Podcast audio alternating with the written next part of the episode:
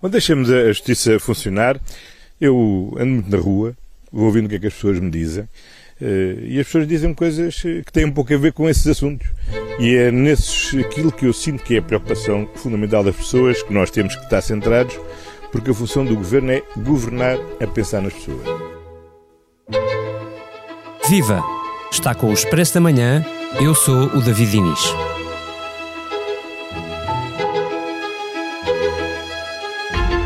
A última sexta-feira começou com uma demissão. A Polícia Judiciária entrou pela casa de Marco Capitão Ferreira, foi também ao Ministério da Defesa e entregou-lhe a notícia de que era arguído por suspeitas de corrupção e participação económica em negócio. A operação chama-se Tempestade Perfeita e entrou derrompante pelo governo adentro. Marco Capitão Ferreira saiu do governo, mas nem por isso deixou de pairar como um fantasma num Conselho de Ministros informal que António Costa convocou para sábado. Costa, esse, desvalorizou. E ainda não lhe ouvimos uma palavra sobre o caso ou as suspeitas que recaem sobre um homem que tinha nas mãos muitos, muitos milhões de euros do Ministério da Defesa. Neste episódio, chamamos o Vítor Matos, jornalista do Expresso, que mais de perto seguiu toda esta história, ainda bem antes do capitão sair do navio. O Expresso da Manhã tem o patrocínio do BPI.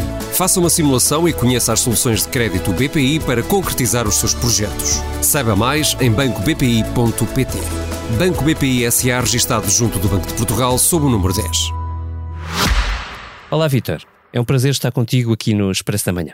O Primeiro-Ministro, num Conselho de Ministros informal, que aconteceu apenas 24 horas depois de um seu secretário de Estado ter de se demitir por ser constituído arguído, disse que, que, o governo está focado no que interessa, que são os problemas das pessoas, alegando, portanto, que não parece estar muito interessado em mais um esquema de uh, suspeita de corrupção dentro do seu próprio governo. Eu queria perguntar-te porquê é que o governo devia estar preocupado com isso e também uh, o que é que sabemos até este momento de que seja suspeito este antigo secretário de Estado. Hum. Bom dia, David. Olha, uh, antes de mais, uh, eu acho que essa declaração do Primeiro-Ministro é absolutamente extraordinária e eu vou aqui partir do princípio de que ele não acredita exatamente naquilo que diz.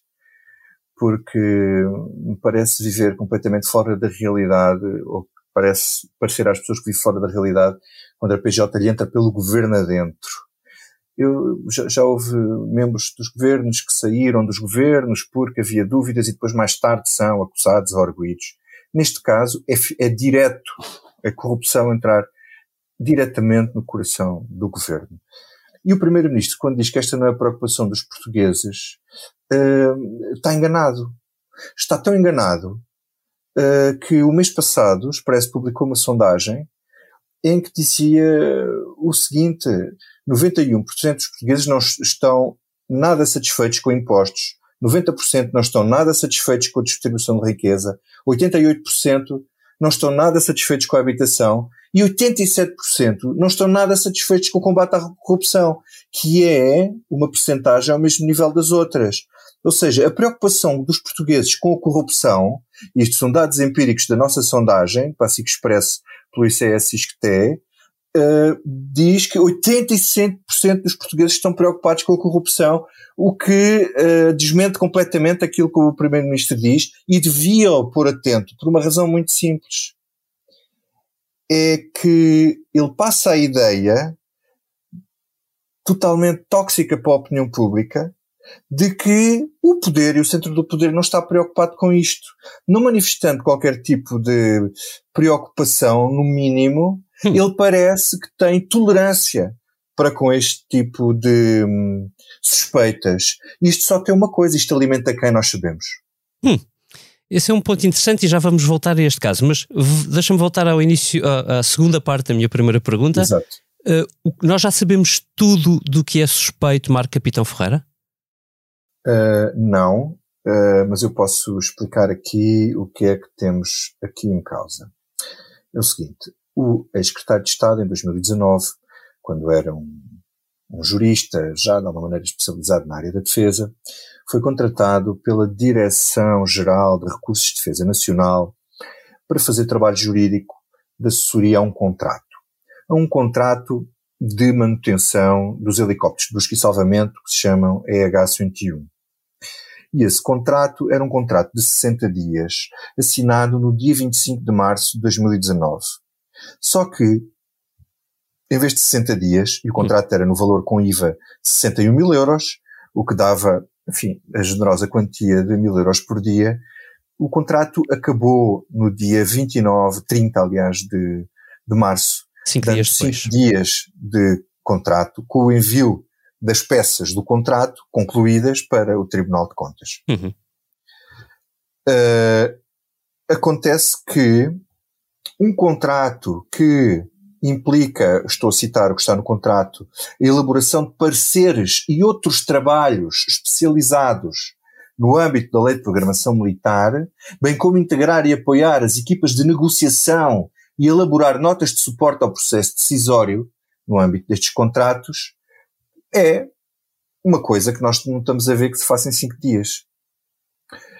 Uh, e, portanto, numa primeira fase, em que nós pedimos imensa informação ao, ao, Ministério, pedimos para conhecer as peças e o que é que o, o Secretário de Estado tinha feito para apoiar os contratos e que tipo de consultoria tinha sido realizada, havia aqui um problema, que era, era ilegal qualquer contribuição e participação do, do assessor antes do contrato ser assinado, porque ninguém pode prestar serviços ao Estado sem estarem uhum. contratualizados. E era ilegal, pelas mesmas razões, a seguir ao fim do contrato, mas também porque ele, um mês depois, dia 29 de abril, começa a exercer funções como gestor público, como presidente da Comissão Liquidatária da Empordef, nomeado pelo então ministro João Gomes Cravinho. Isto era do domínio da ilegalidade que nós estávamos aqui a elaborar. Onde é que entra aqui corrupção? A corrupção entra aqui porque ele foi contratado por Alberto Coelho, que é um dos suspeitos erguidos por corrupção no processo de tempestade perfeita, porque alegadamente uh, recebia comissões e, enfim, uh, ganhava proveitos próprios por contratos estabelecidos, nomeadamente na área da construção e de, na contratação de construtoras para obras na área da defesa. E o que é que acontece?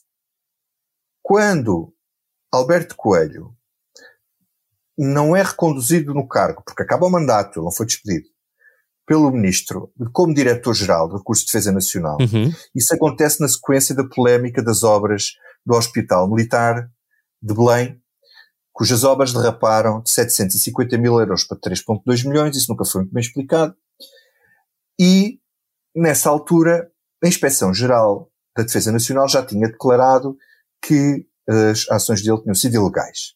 Ora, não obstante esse facto, Marco Capitão Ferreira contratou uh, contratou um, Alberto Coelho para uma empresa do Estado participada pela IDD, que era a holding das indústrias de defesa, às quais ele presidia. Portanto, o que a polícia conclui daqui, parece que a polícia está a concluir daqui, é que houve uma vantagem oferecida a Marco Capitão Ferreira em 2019 e ele, a seguir, dá uma contrapartida, um contrafavor hum. a Alberto Coelho uhum.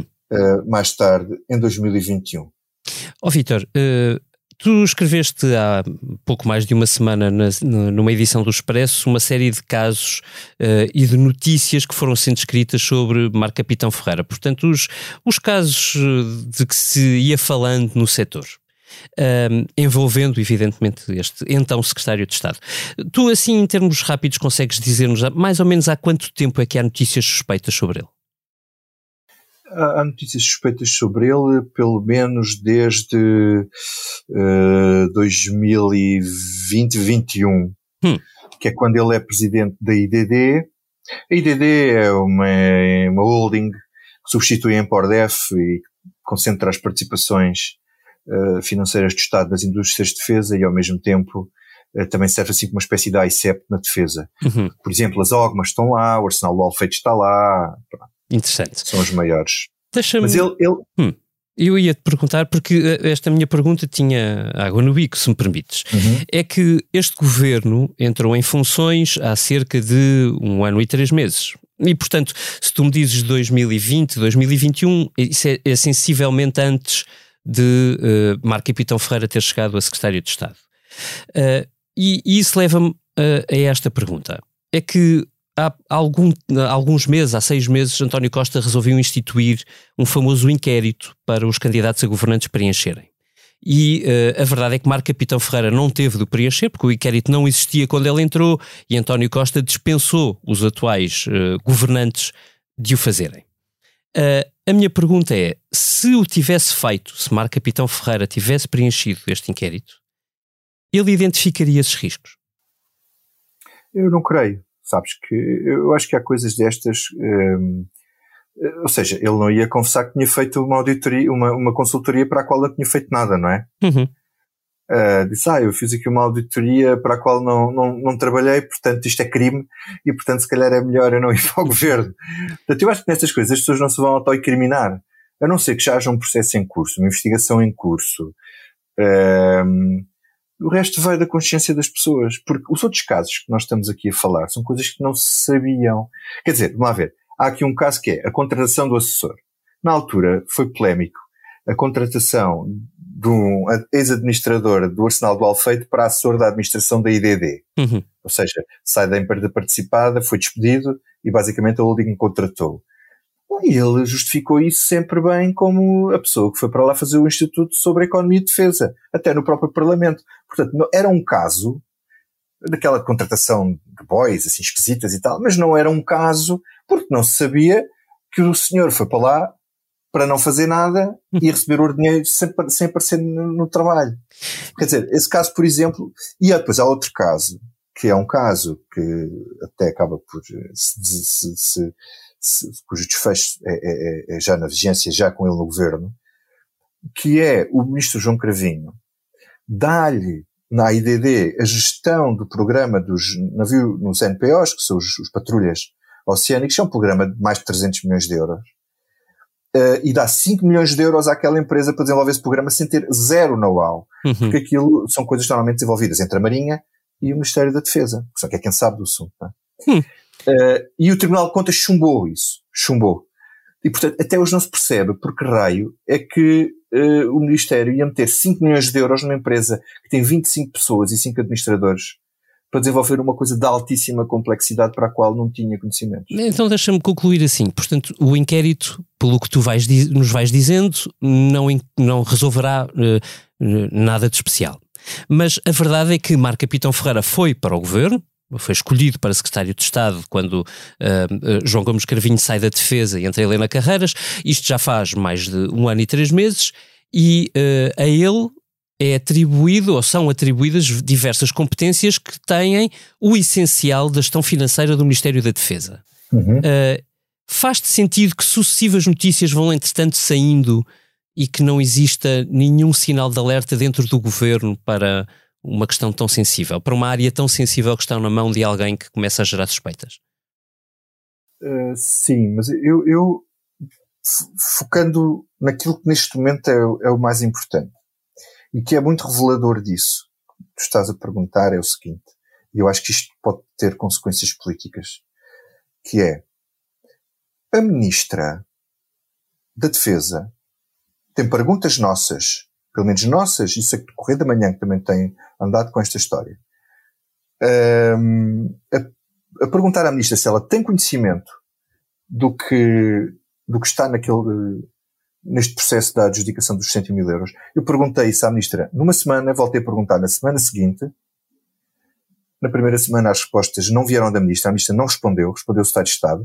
Eu mandei as perguntas para a ministra e quem respondeu foi o Secretário de Estado. Uhum e, e devo dizer que ele respondeu que uh, Capitão Ferreira contribuiu para o desenvolvimento de diversas peças, mas a PJ não encontrou lá nada. Uhum. Não sei o que é que é contribuir para o desenvolvimento de diversas peças, portanto são peças que ele não assinou, pelos vistos.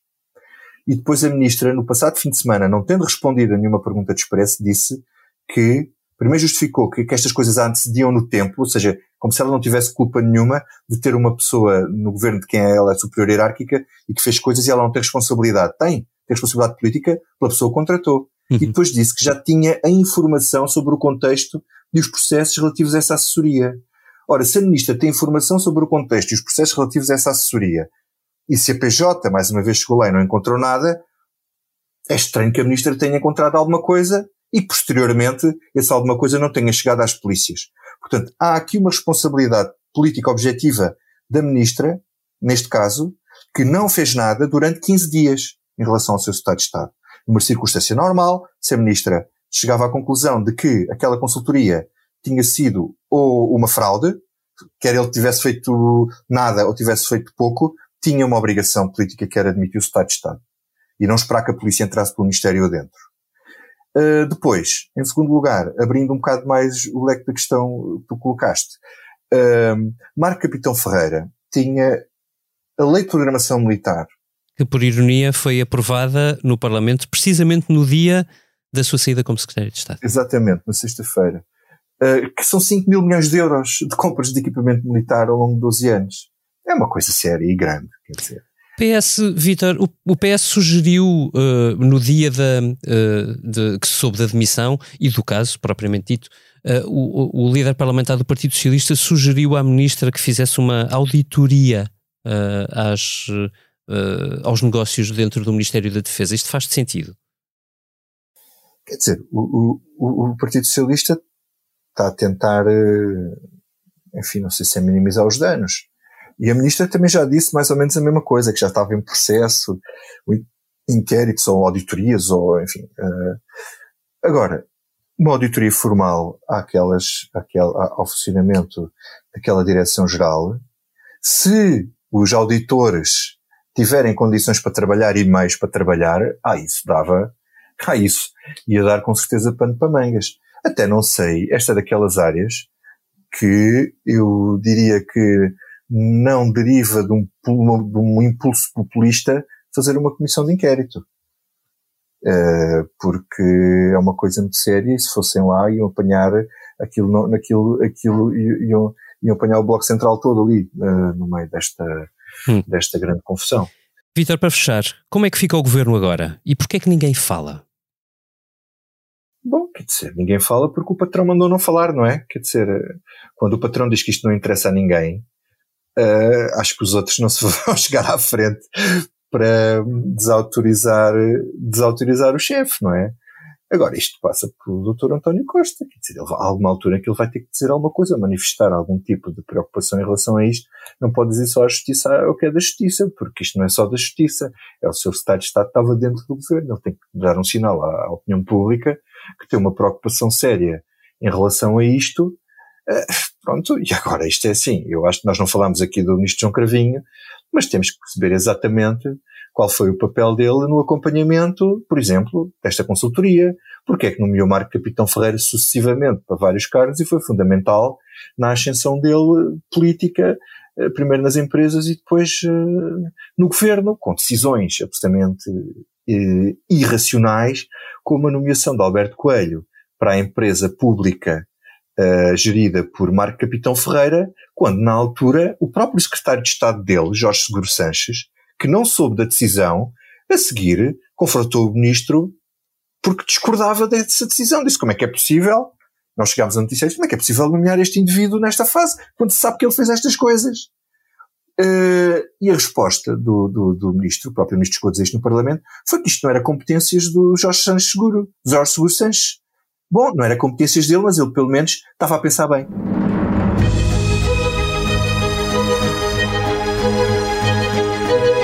Noutras notícias. A três semanas do início da Jornada de Juventude, o Papa Francisco nomeou cardeal o até aqui Bispo América Guiar. Nada mais, nada menos do que o responsável pela organização da jornada. A editora de política do Expresso, Eunice Lourenço, conta-lhe quem ele é, como chegou aqui tão perto de Francisco e também como reagiu, cheio de humor, à nomeação que não esperava. Para ler, no site do Expresso. Mundo fora, o presidente dos Estados Unidos chegou à Europa a caminho da Cimeira da NATO com uma decisão pouco consensual: entregar bombas de fragmentação à Ucrânia. Também no site Expresso, a Salomé Fernandes explica-nos o que fazem estas bombas e os riscos que trazem para o conflito, mesmo entre os aliados de Kiev. Por hoje é tudo. Eu volto amanhã.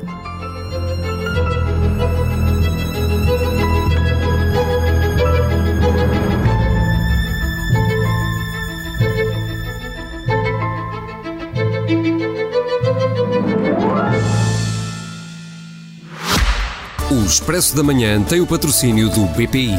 Faça uma simulação e conheça as soluções de crédito BPI para concretizar os seus projetos. Saiba mais em bancobpi.pt. Banco BPI SA registado junto do Banco de Portugal sob o número 10.